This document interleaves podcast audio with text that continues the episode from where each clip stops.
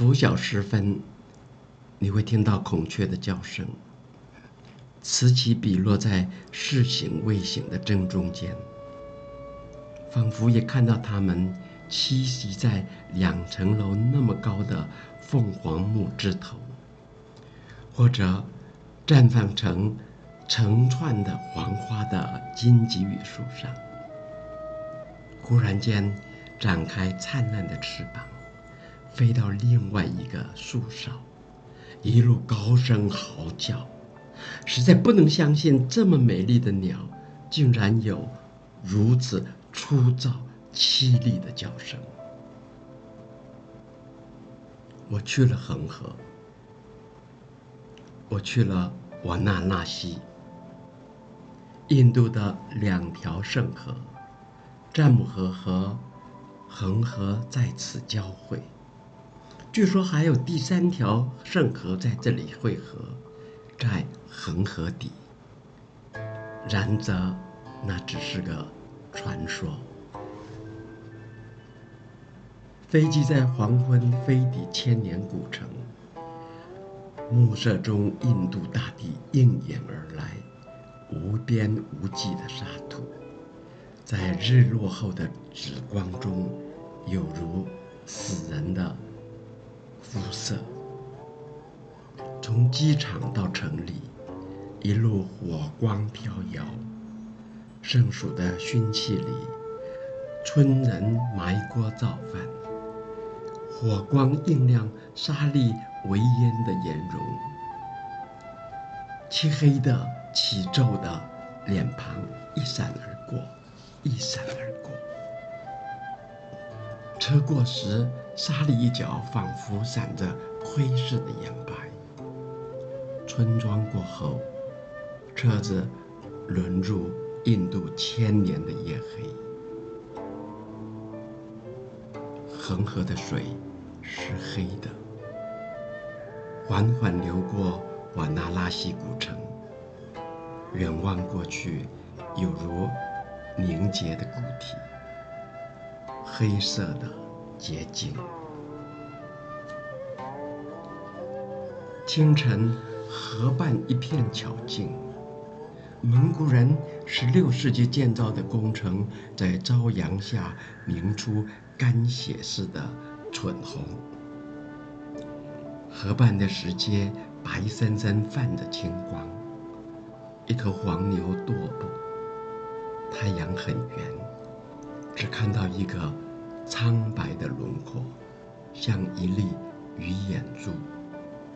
以河水的动势，缓缓升起，升起，许多踌躇，许多犹豫，突然散出刺眼的白光。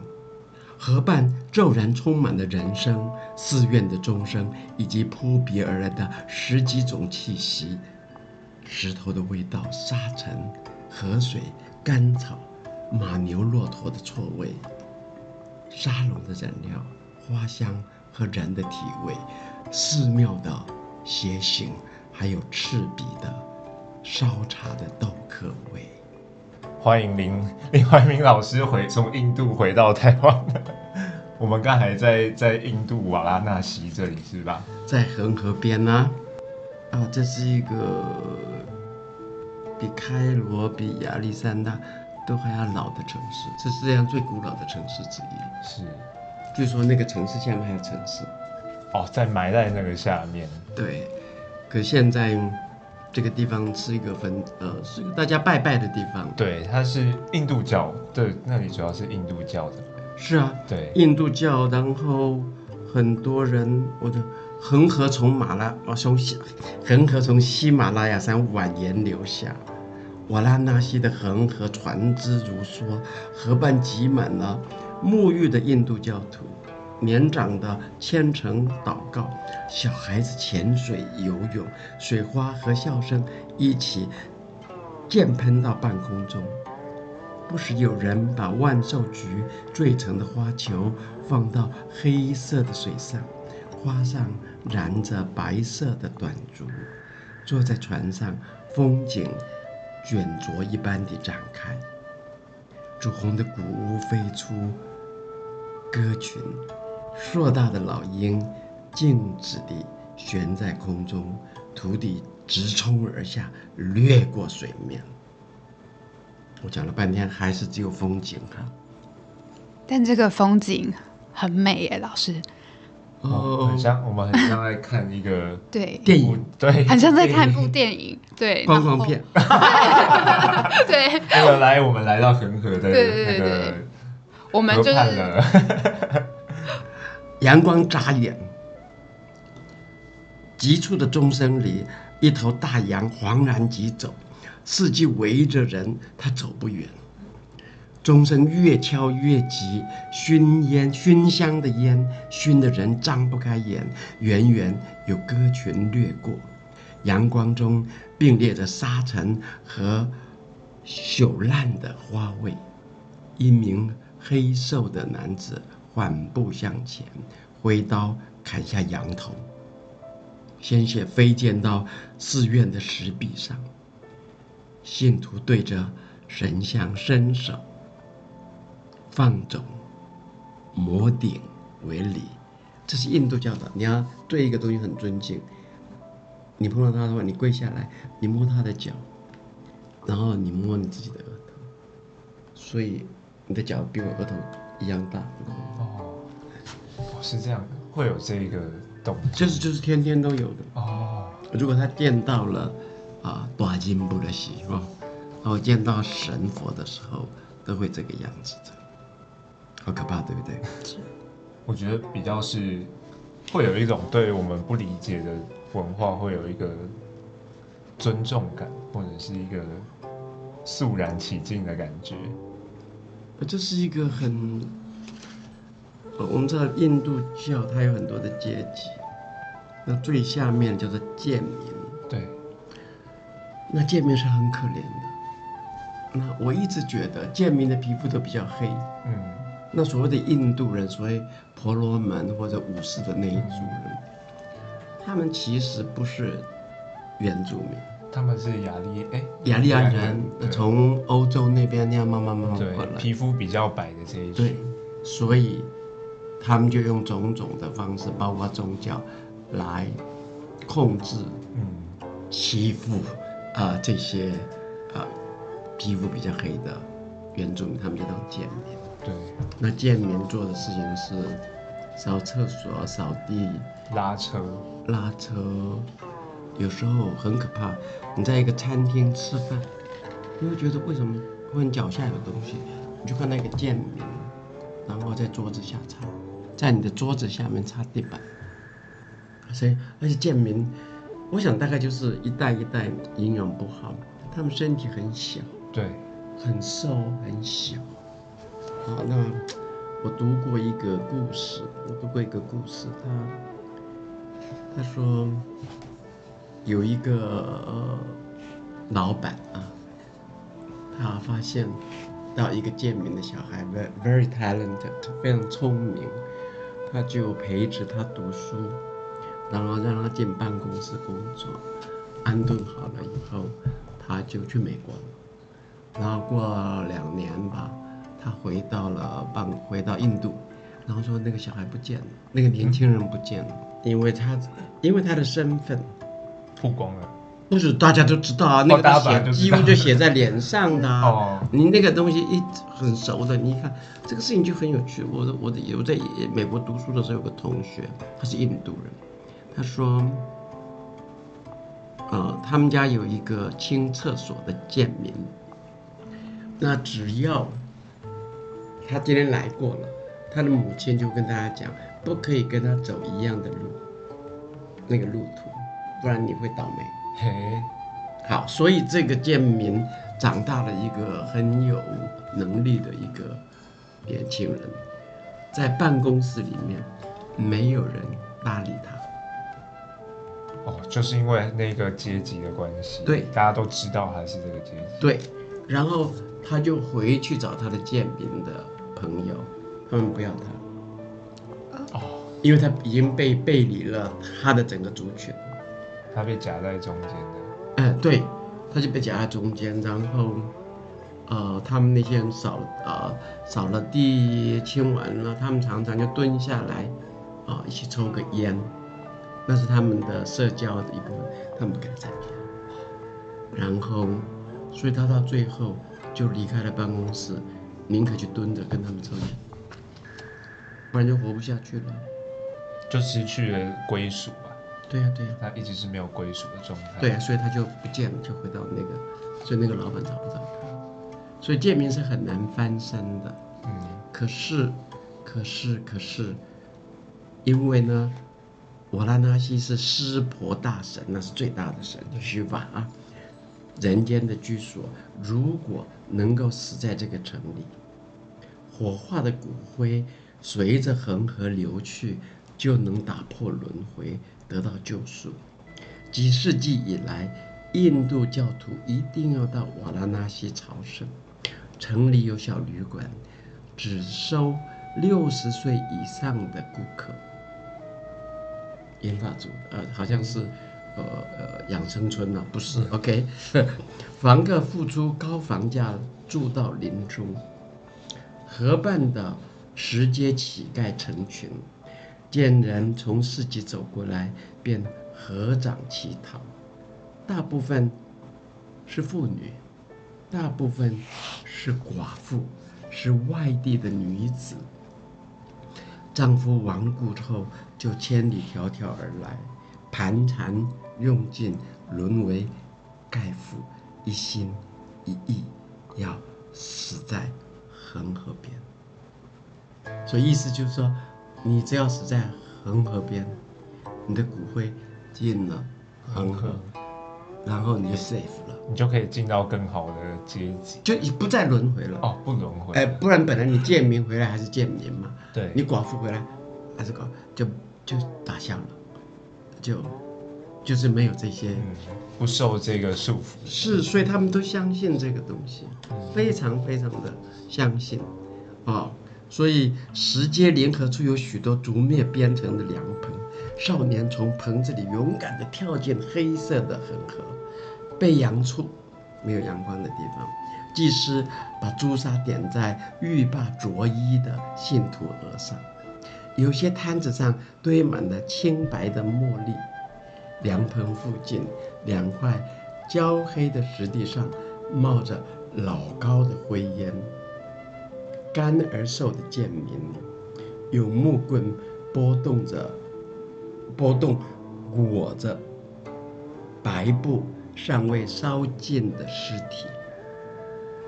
婆罗门祭司的诵祷中，一名光头的白衣的男子把尸灰撒到河里。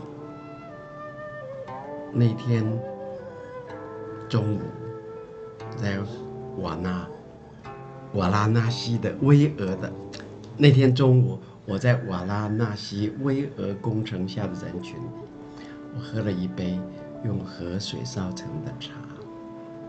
骄阳下，恒河波光闪烁，黑暗对岸，黑河的对岸，平沙千里，直到天边。瓦拉纳西梵文的原意是洞悉生命的眼光。这是我写的一篇文章，收在最近出的《激流与倒影》。哇，刚才我们听老师讲这这一篇瓦拉纳西的时候，真的很像很像是我们在看一个一个大作的感觉。光光是这个听故事或听这个的过程，就很像变得每一个画面我们都在这里面呢。没有，可是印度第一次去的人都觉得很刺激。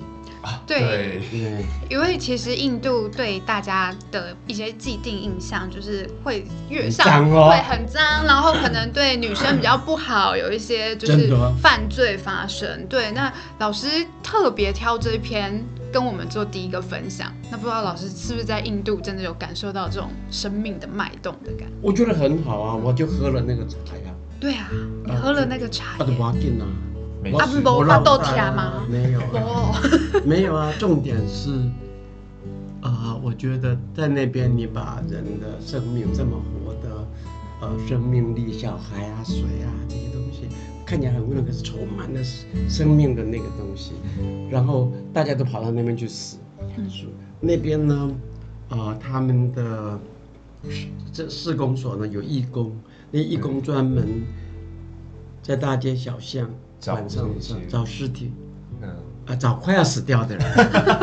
找快要死掉的人。哎，有时候你走在那个小巷里面，莫名其妙就这样，为什么是软的哦，啊？结果那个人也不动，他们就是有有点像饿到没有力气来做这些事情，那就刚刚用那个用那个布袋的，用很粗的，那那人家不要的东西，就躺着一个人卷曲的在那里，所以那个那个是个死亡的城市，可它也是一个啊充满了生命力的城市。然后我很喜欢看到，他就死亡就在恒河养生送死，可生命本来就是这样，对，是我们常常把死亡啊、隔离掉了，我们看不到死亡，呃用鲜花把它装饰掉，没这回事。OK，是，对，那碰到的时候就不得了。呃，可是很可喝了那杯茶以后，我觉得人生蛮好，那本来就是这样。对，我们今天的开场比较晚一点，欢迎 欢迎大家回到就是呃花甲少年看世界，我是今天的主持人玉安，然后旁边是伟明，对然后我们听了老师分享那么多，大家应该知道说今天的来宾是。林怀民老师，对，因为其实我们会邀请老师，其实就是因为老师最近出了就是《激流与倒影》这本书，然后其实记录您四十四年以来的记忆，是吗？是吗？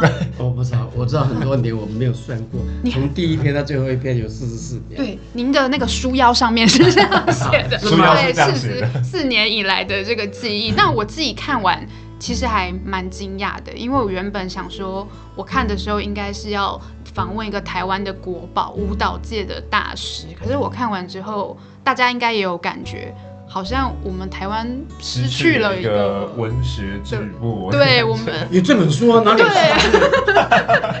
老师，如果你没有云门，说不定你会写出超多剧作的耶。就可能会就没有冰与火之歌10了本对一百本，我们可能会有台湾的《冰与火之歌》这样子。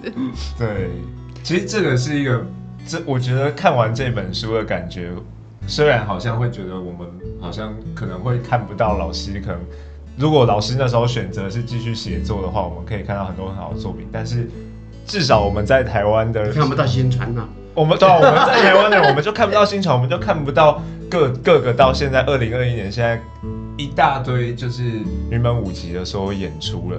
对，其实这就是一个选择嘛。就老师你在我没有选择，在年轻的时候也没有，是师婆决定我要这样。我们现在还在瓦拉纳西，还没有回到台湾。对他永远在那里，在还在喝那一杯茶还在那边插队。对，那其实我们就是今天会想跟老师来聊一下，可能不管是这关于这本书啊，还是老师在面对很多嗯，可能从写开始写作开始到现在，可能老师开始在经营很多其他生活的部分。那老师，您觉得说，就是这本书，您其实刚刚是您挑这个恒河这一篇，我刚好翻到那。对，，您刚好翻到那边。那我想好奇，您最喜欢哪一篇，还是哪一个阶段您最想跟大家分享？其实因为四十四年真的很长。没有，真的还有很多文章。嗯然后时报出版社说要出书，我说我没有啊，他是把他就把所有我的文章呢收集起来，他们就编了两本，哦，编了两有两本，嗯，然后我就一个一个删，哦。然后我删那个我的主编一位很美丽的小姐就说不要了，不可以，这边一定要留下来这样子。然后我删到一个状况以后，他眼眶已经红了，我就把我就所以剩下来的就是这一本书，本来还想要 本来会更薄太厚了。嘛，太厚了嘛。但这里面有很多美丽的画像，啊，照片非常的好，嗯，这些照片是老师挑出来的吗？我们一起挑的。嗯，然后这一回，呃，因为我这里面也写了邓肯，写了 Pina Bausch、Martha Graham 啊，很多伟大的人，Nijinsky 啊这些人，所以他们花了好多钱去买这个照片啊，对。去买这些照片的呃有有授权权的，对，很漂亮的书，嗯，所以就有这本书啊。那激流与倒影这个题目是出自雅璇的一首诗诗一一这个诗句，他说：“激流怎能为倒影照相？你水流太快，连倒影都留不住。”哎，所以这个就是我的人生。我做太多事，我跑来跑去，我没有留下什么倒影。所以大概只有这本，大概就是遗产。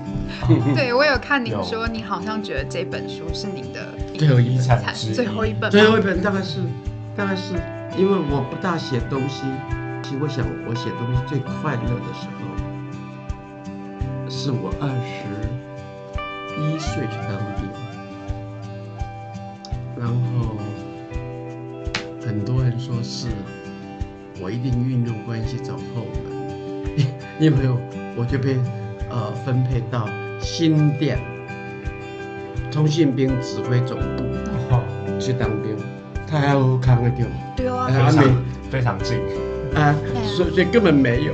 然后我就坐在那里，然后因为我们是狱官，十个月的狱官，是他们也不要教你，因为你十个月以后你就就离开就了离开对，那我去那边我很绝望，因为我一直想，我那个时候爱海明威，海明威有很多的 action，right？对，所以我就去跟我的组长说，我想去金门，我就给他一个上层的一个一个一个公文，就是我申请要请调军门，他就看一下，然后就看了我一眼，然后把它放在抽屉里。要隔了一个礼拜，我就跑去找他，我说我上次那个申请的那个，他说，林少尉啊，啊，我看你大学毕业，正大毕业，应该很聪明啊，啊，可是怎么会做这种蠢事？因为人人都希望从金门调回来，对不对？怎么会有人想要调过去？调过去金门，所以我就很受挫折，所以我我就我就做好了，在那里十个月里面，我就写了一本书，哦因为现在没有事情做嘛，哦，哎，我就写我的小说，是。后来出版的就是《蝉》那本书，那是一九六九年的事情，我二十二岁，哎，那是我最快乐的时候。为可是为什么我我就为什么讲这个故事？就是说我要无聊到不行的时候，我才开始才开始写作，对对对对。原来是这样子啊，对对对对对，还有另外一个状况，你不得不写。啊，像我写，呃，这里面有纪念我的母亲对。的一篇文章叫《心经》，像啊、呃纪念我的老师于大刚先生，对。呃，我的好朋友，呃，汉生杂志的创办人吴美云，还有大家都很熟的 Pina Bausch 对。那好朋友。所以我这里面只有两种，一种很无聊的时候写的，一种是不得不写，为了纪念，也不是就就是你你心里有感觉了必须要写必须要写。那老师可以说，就是您二十一岁之后就很少有无聊的时候，是吗？对，有太多事情你觉得很有趣，然后要去要去完成，是吗？而且养了一个有一个舞团，不是创作艺术创作，不是就是养养人嘛。对，所以什么叫做呃？有一个人问，二十世纪最伟大的编舞家，芭蕾舞编舞家叫 George Balanchine，然后说，呃，观众对你是什么意义？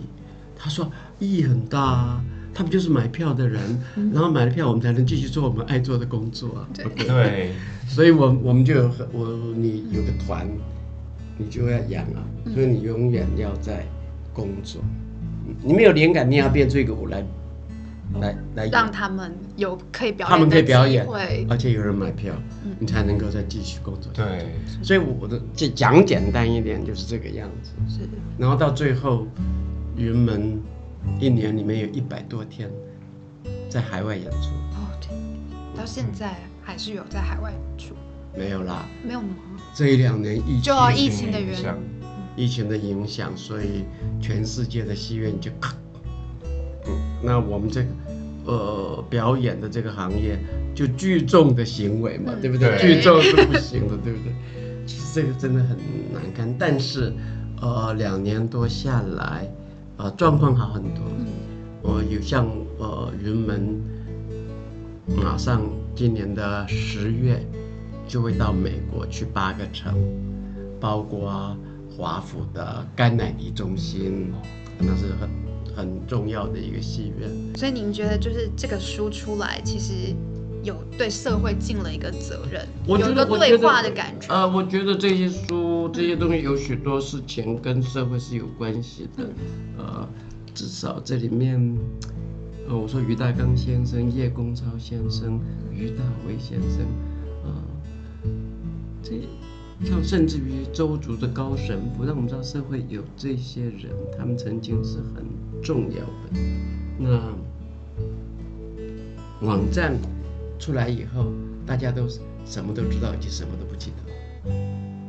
对，对就是老师，你其实，在书里面也有一些对现在的一个反思嘛。对，就是就像您刚刚说的，我们其实现在网站我 Google 一下，我其实就可以知道于继中是谁，林怀民是谁，然后就忘掉了就忘掉了。对我只可能会记得说，哦，这个好像是云门的创办人对，可是他有什么故事？四十四年好像太多了，那就算了吧。对，可是就只要知道最重要的对对对了。不连不是最重要，就是太多事情，呃，太多太多的事情，所以你会东张西望嘛。对。它有点片段性，就好像哦，这个事情是这个啊，这个事情是这个。因为所有东西都是画出来的嘛，对。不是你自己弄出来的。嗯。哎，所以以前说你要要要熟读唐唐诗三百首，对不对？对。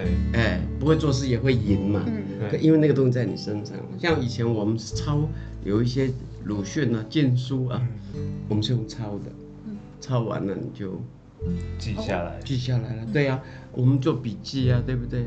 那现在 Google 帮我们记嘛，对不对？对你再查就好了。所以那些东西就没有变成你的呃身体里面的养分，所以它到时候没有帮助你。但是我不是说每一个人，但基本上很多人是这样包。括我自己，哎呀，多少有一点了。对，我们都会这样看啊，看完了就忘了这样子。然后有时候我一个事情啊，看三次，我刚刚看过，怎么忘了？哎，怎么可以忘了？刚刚查过一个英文，怎么忘了？就是你在看的时候不太用心。哦，嗯，那老师，你有觉得就是现在人的专心一一致要做好一件事的那种能力比较少了吗？比较没有，对，而且现在都是不可以打骂嘛，对不对？哎，然后就是讲错话就会被骂。是，对，以前是啊，对，以前以前有很像以前，呃，社区的关系、亲戚、家族的关系也比较好，嗯，所以在你长大过程间，你有很多的长辈可以学习，嗯。可以看，还有很多长辈会，嗯，OK，有威严的。哎，不是不是，你做错事的话，对，要告诉你哎要怎么样这样。所以这里面就是不一样。那今天，今天你住在公寓房子，你更不晓得隔壁是谁。对，哎，所以所以这个 Internet 的时代是天涯若比邻，比邻若天涯。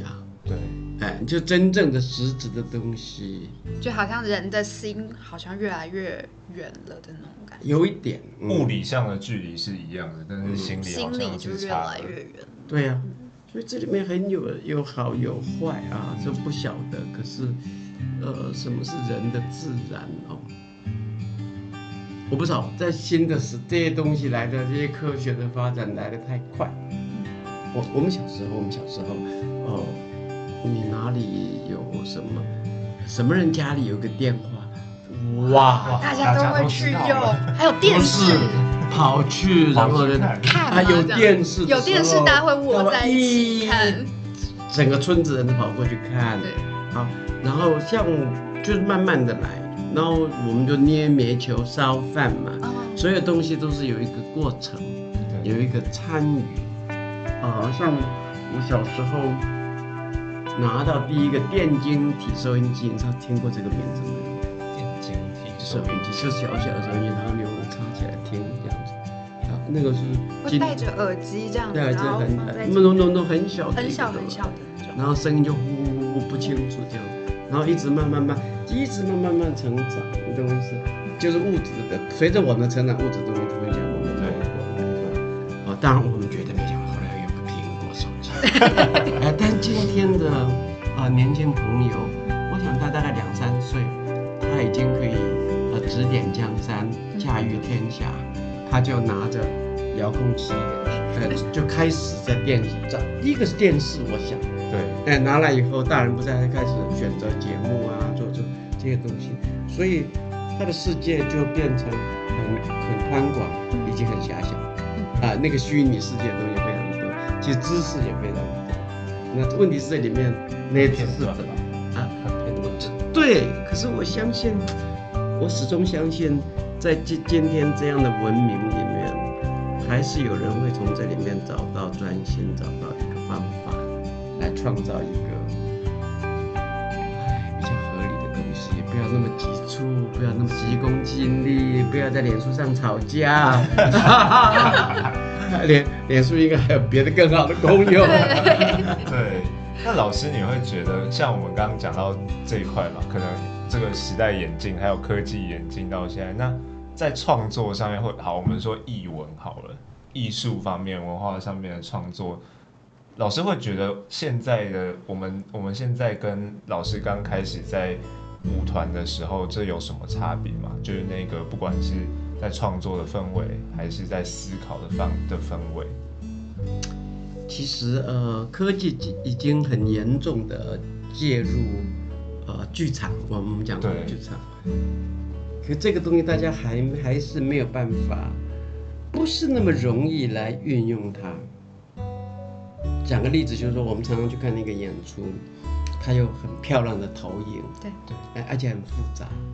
可糟糕的事情是，不管台上演什么，那个投影出来的时候，没有人在看舞，也没有人看戏，对，因为它很庞大，很炫。很炫。就是那个光影，反而舞者就变很渺小的感觉。对，那这里面其实不是投影有问题，这个这个媒介没有问题，而是你如何跟把它运用的很好。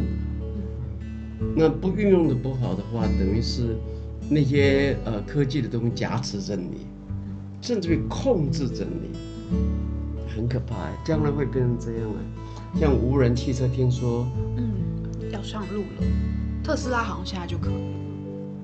我那天我们现在在信义路嘛，对不对？对，我那天呃有个计程车司机就跟我说，事实上台北就有，我乱讲啊 啊是他说的啊，但是我觉得非常的梦幻。他说台北就有一个公车是无人的公车，嗯，哦可能在测试了。对，他就在测试，他天天跑来跑去。哇，我说你你看到了啊？近未来，他说我不知道，他说但是他他也在听说，他肯定在这个路上跑来跑去。好像新闻有这个新新闻有这个事情这个。东西的，对，嗯，也没有不好啦。可是现在他往那边去了，哎，缓下来，感觉到一点事情。所以我觉得这一代年轻人也很辛苦，因为我刚说我们从电竞的时候，电晶体收音机到 iPhone，那至少是五十年的嗯时，候。花了蛮长的时对间。，可见他红的什么都有，对，啊，你就无用的干不行。嘿，嘿 结果实质的地实质的地方，人跟人的东西都没有那样呃切身的经验。所以我们刚刚说表演艺术，对我来讲，今天很多的，特别是疫情发展以后，我们看到很多的呃线上的演出。可是我觉得有一个东西是非常珍贵的，所有的科技都没有办法取代，那就是人的呼吸。啊，你在演，在真的在剧场，你看一个人，你你是跟着他的呼吸在反映这个这个东西。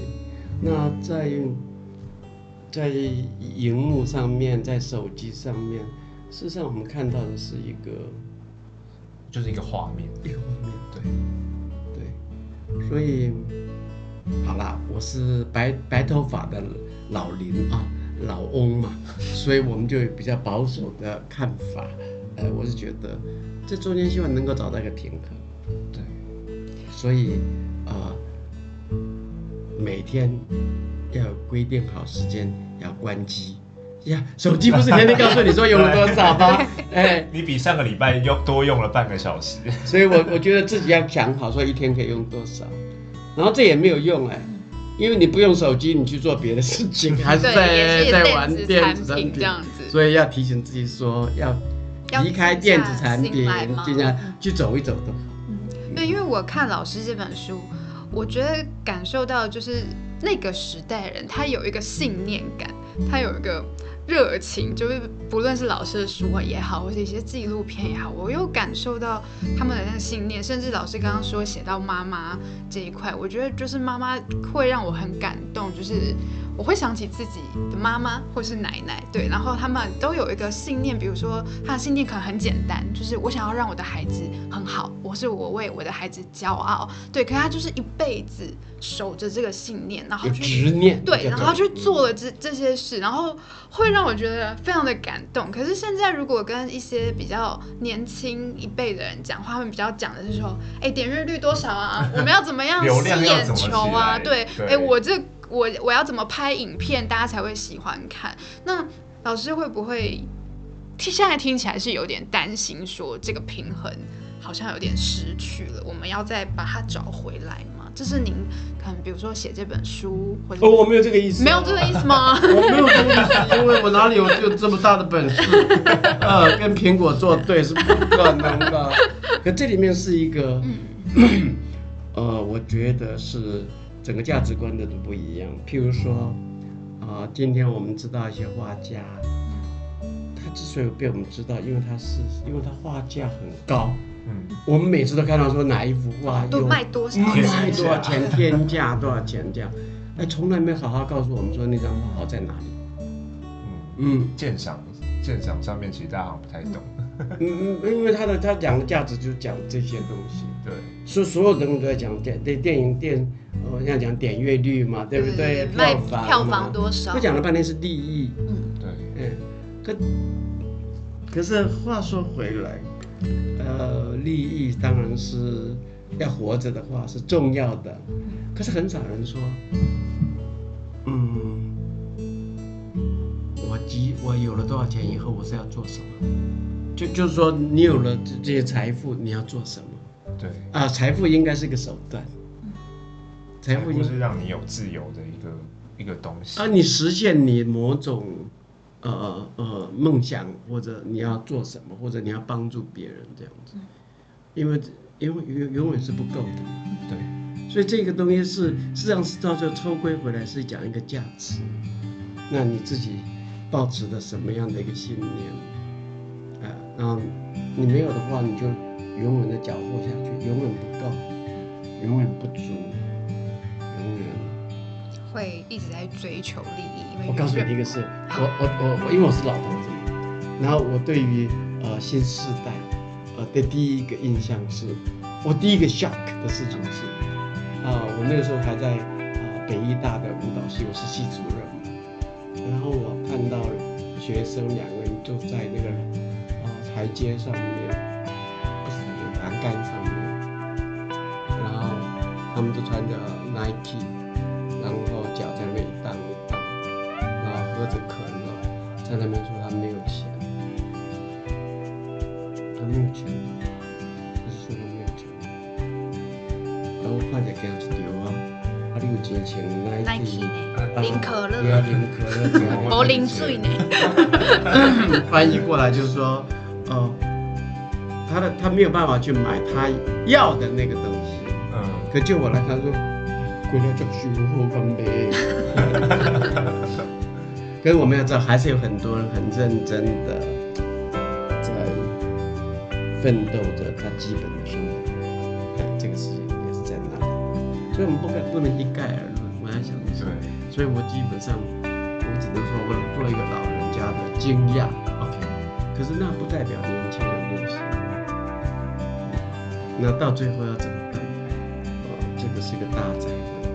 那但但是你看到所有很多的政客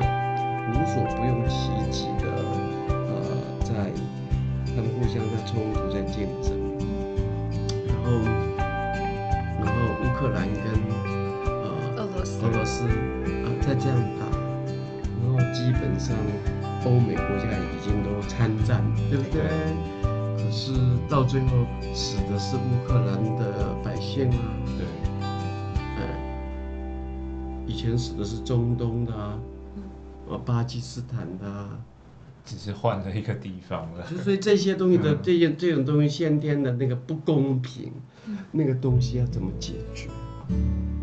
我觉得，我常常觉得很难过，觉得自己没有这个力量做任何的改变。就这个事情就是活生生在那里。可是我们报纸，因为我们靠美国站嘛，对不对？所以好像乌克兰一直打赢了一样，啊，常常有让人心里振奋的乌克兰的好消息。可事实上，一样的，这这整个战争以后，即使和平来了，你要重建，那是什么功夫？那死掉人怎么回来？好，那我我也不是说他不应该打这个仗，可是我我要怎嗯，所以